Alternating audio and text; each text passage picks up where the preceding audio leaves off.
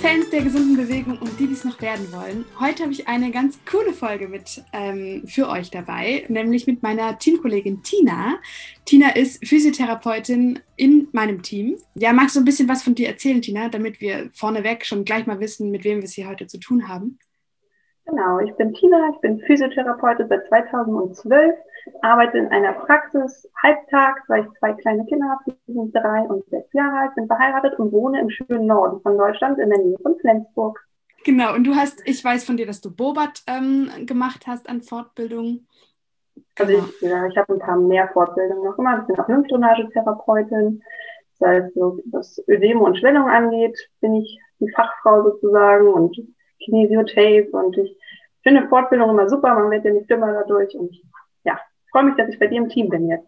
Ja, mega. Ja, was heißt jetzt? Du bist ja schon seit 2020 im Team. Und wir freuen uns alle sehr, dass du da bist und unsere Kurse mit, ähm, ja, mit unterrichtest, genau.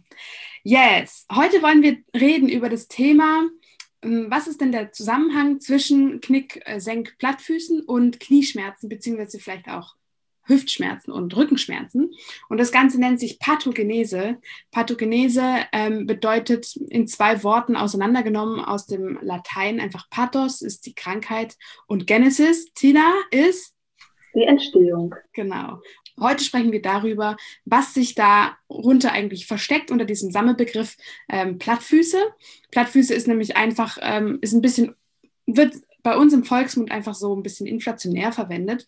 Eigentlich kann man das sehr viel genauer auseinanderklamüsern.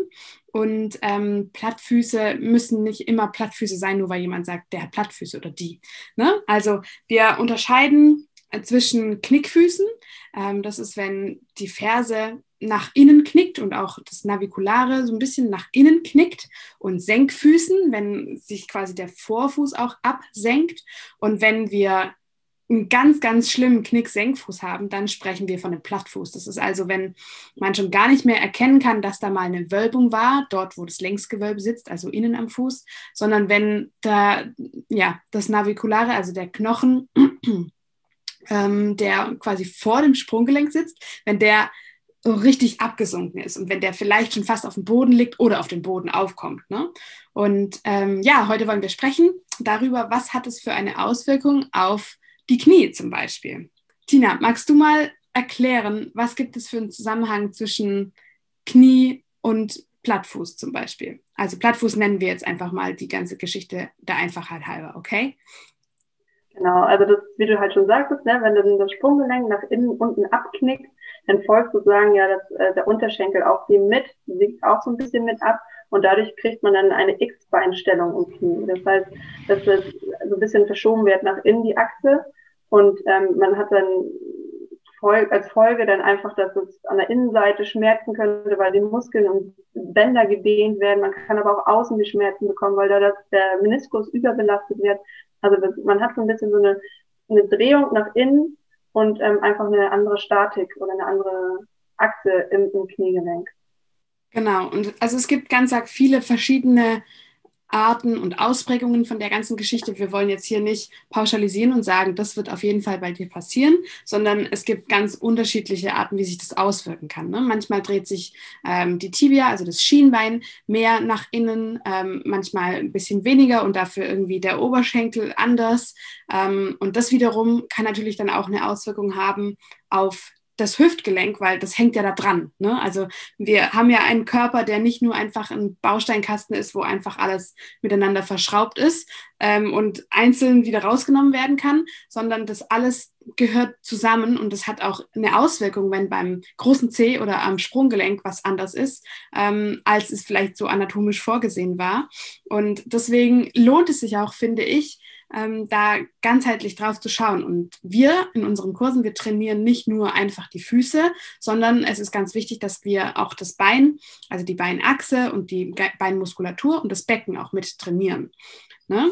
Genau, weil wir einfach ähm, ja, nicht so große Erfolge feiern können, wenn wir das nur punktuell am Fuß anschauen. Klar kann man den Fuß trainieren und sollte man den Fuß auch trainieren, aber die ganze, also wenn ihr euch jetzt mal ein Bein vorstellt, ähm, das einfach so oben am Oberschenkelknochen festgehalten wird und unten einfach so runterhängt und dann unten einen, ja, eine Valgusstellung habt, also eine einen, wie heißt es nochmal, Knick, Senkfuß, Plattfuß, dann ähm, muss ja irgendwas mit dieser Achse passieren, ne? weil die sich immer verschiebt oder weil, ähm, also nicht, weil sie sich immer verschiebt, sondern weil, wenn das Sprunggelenk nach innen fällt, dann fällt eben auch das Knie meistens nach innen und dann hat es eine Auswirkung auf das Hüftgelenk.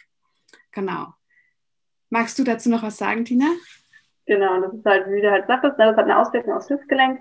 Wenn das Knie nach innen kollabiert, dann hat der Oberschenkel, das so ein bisschen nach innen dreht und halt auch die, dem Knie sozusagen folgt. Und ähm, dadurch kippt auch so ein bisschen das Becken nach vorne, man kommt noch vielleicht, also das ist nicht immer so, wie du schon sagtest, man, man könnte dadurch ein Hohlkreuz ausbilden und das zieht sich so in der Kette einfach nach oben. Also das fängt irgendwie bei den Füßen an, geht über das Knie, Hüfte, Rücken bis vielleicht sogar zu Kopfschmerzen, die man bekommt, weil man Plattfüße hat. Was ja, ähm, wenn man für uns macht es Sinn, aber das ist halt für den Laien, dass man, dass man durch falsche Fußmuskulatur auch Kopfschmerzen bekommen hat oder bekommen kann, ist das natürlich auch sehr komplex eigentlich. Aber eigentlich finde ich es ziemlich logisch. Ich finde es auch ziemlich logisch. Ähm, wir können ja das so machen, dass wir noch eine Zeichnung anfertigen und die wie ähm, die anderen Zeichnungen auch in ähm, meiner Webseite irgendwo verlinken, dass ihr das anschauen könnt, nachdem ihr es runtergeladen habt. Genau. Also meldet euch gerne für den Newsletter an. Da kommen dann auch passend zu den Folgen dann die Zeichnungen mit dazu, damit ihr es gleich versteht oder dass ihr es gleich visuell vor euch habt, wenn ihr dann noch ein bisschen Unterstützung braucht. Ja, wir müssen immer so ein bisschen aufpassen, dass wir, wenn wir auch zu zweit als Physiotherapeutinnen miteinander sprechen, dass wir noch normale Sprache benutzen, ne? weil es ist natürlich einfacher, sich mit dieser medizinischen Sprache kurz zu verständigen, als ähm, auf Deutsch quasi alles zu erklären. Aber das wollen wir genau in diesem Podcast machen, indem wir eben erklären, ähm, Valgus bedeutet nach innen geneigt oder zur Mittellinie hin neigend und ähm, ein Valgus im Knie oder ein Valgus im Sprunggelenk bedeutet eben, ja, dass da eine entsprechende, so du hast gerade das Wort kollabieren genannt, genau, das ist einfach von der Mittelachse weg abweicht und ähm, ja, zur Mitte hin kollabiert. Genau. Genauso wie es auch beim Valgus am großen C ist. Ne? Das heißt auch Valgus, obwohl man sich denkt, das geht doch dann nach außen von der Körpermitte weg, aber zum Fuß in die Fußmitte sozusagen. Ne? Alles, was ähm, damit zusammenhängt. Und ich weiß nicht, habt ihr, und es fällt mir gerade spontan ein, wir hatten früher ähm, in der Ausbildung so eine, früher, es klingt, als wäre ich schon 20 Jahre Physio. wir hatten in der Ausbildung einen, einen Merkspruch oder eine ähm, Gedankenstütze, was Valgus und was Varus ist. Und ich habe in Baden gelernt und bei uns war Russ, also raus, ähm, quasi der, der, die, die, Hilfestellung für nach außen geneigt und Valgus, naja, ist halt eben das Gegenteil. Ne? Wie war das bei euch?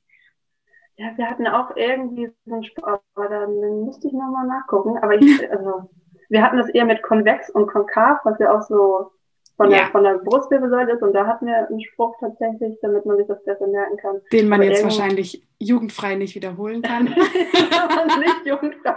Deswegen habe ich das jetzt auch gelassen. Ja, genau. Also ich, ich gehe mal da stark davon aus, dass alle über 18 sind, die das hier anhören. Ihr könnt den Spruch ja selber googeln, ne? Genau. Ja. Jawohl. Genau. Also, wir wollen ja nicht nur über Probleme sprechen. Ja. Was von genau. den Knick-Senkfüßen alles äh, herrühren kann, sondern wir wollen natürlich auch über Lösungen sprechen. Und ähm, ja, wir haben natürlich gemeinsam, wissen wir ganz genau, was alles in, unseren, in unserem Programm, in unserem Konzept quasi enthalten ist, um diese PatientInnen oder KlientInnen mit äh, Fußproblemen äh, zu trainieren. Aber jetzt wollen wir so ein bisschen aus dem, aus dem Nähkästchen was rauslassen und erzählen, was wir so vorschlagen würden für dich als ganz normale Zuhörende.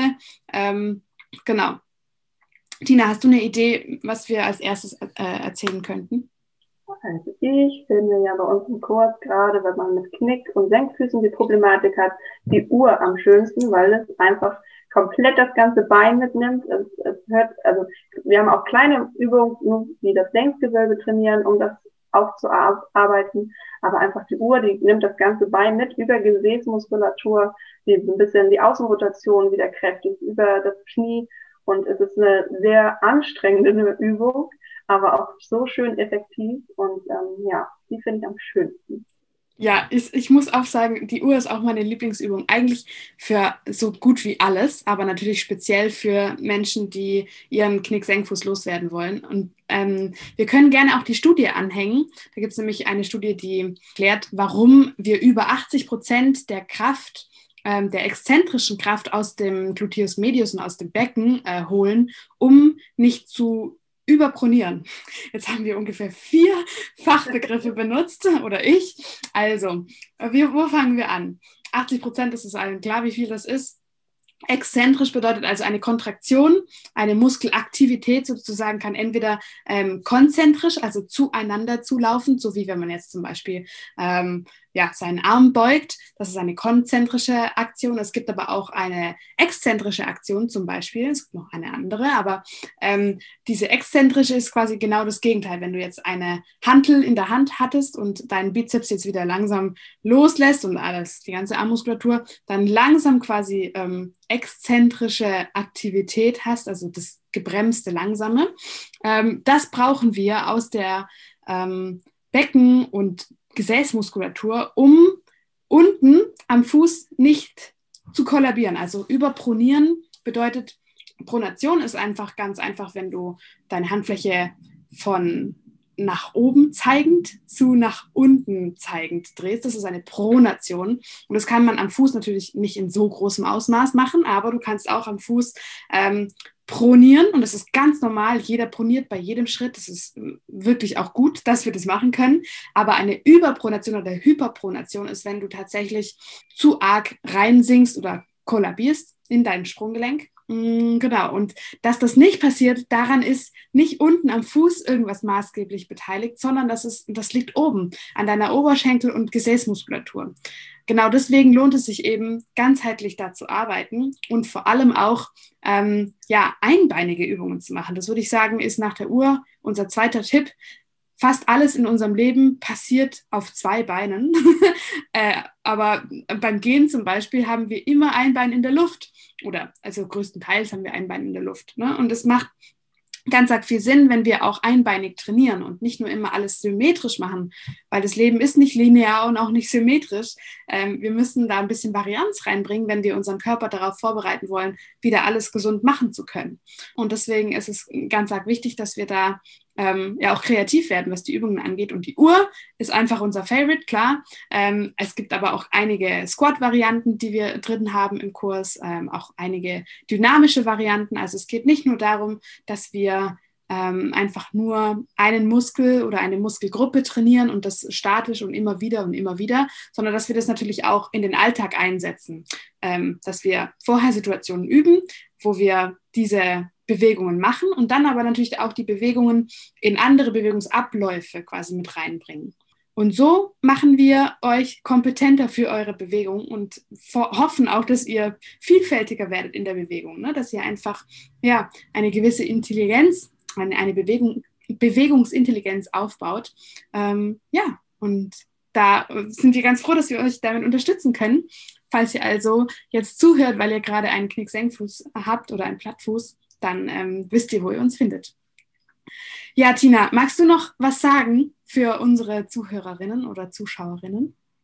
Ja, so als Abschluss ja. ähm, ist das halt einfach so, dass egal wo man Schmerzen hat, dass man sich nur nicht das anguckt, wo man wirklich gerade Schmerzen hat, sondern einfach da drüber, da drunter im Gelenk guckt und sich das, wie du halt schon sagtest, ganzheitlich einfach anschaut. Dass man nicht nur, okay, ich habe jetzt Plattfüße, daran arbeite ich, sondern dass man so im Großen guckt sich den ganzen Mensch anguckt. Genau, ja, auf jeden Fall. Das sind super gute Stu Schlussworte. Ähm, vielen, vielen Dank, dass du dabei warst, Tina. Ich äh, hoffe, ja. wir machen bald nochmal irgendeine Folge. Falls ihr Anreg genau, falls ihr Fragen habt, Anregungen für Themen und so weiter, dann meldet euch sehr, sehr gerne. Ihr könnt eure Fragen an Podcast äh, podcast at so rum vivibarfuß.com schicken. Ähm, und ich freue mich auch super arg, wenn ihr eine Bewertung da lasst, einmal ein Abonnement für diesen Podcast und natürlich auf Apple Podcast, falls ihr das nutzt, eine Bewertung, wenn euch das gefallen hat, was ihr hier gehört habt, habt so rum. Und ja, ich freue mich, dass ihr beim nächsten Mal vielleicht wieder einschaltet. Ähm, ansonsten liebe Grüße an eure Füße und bis bald.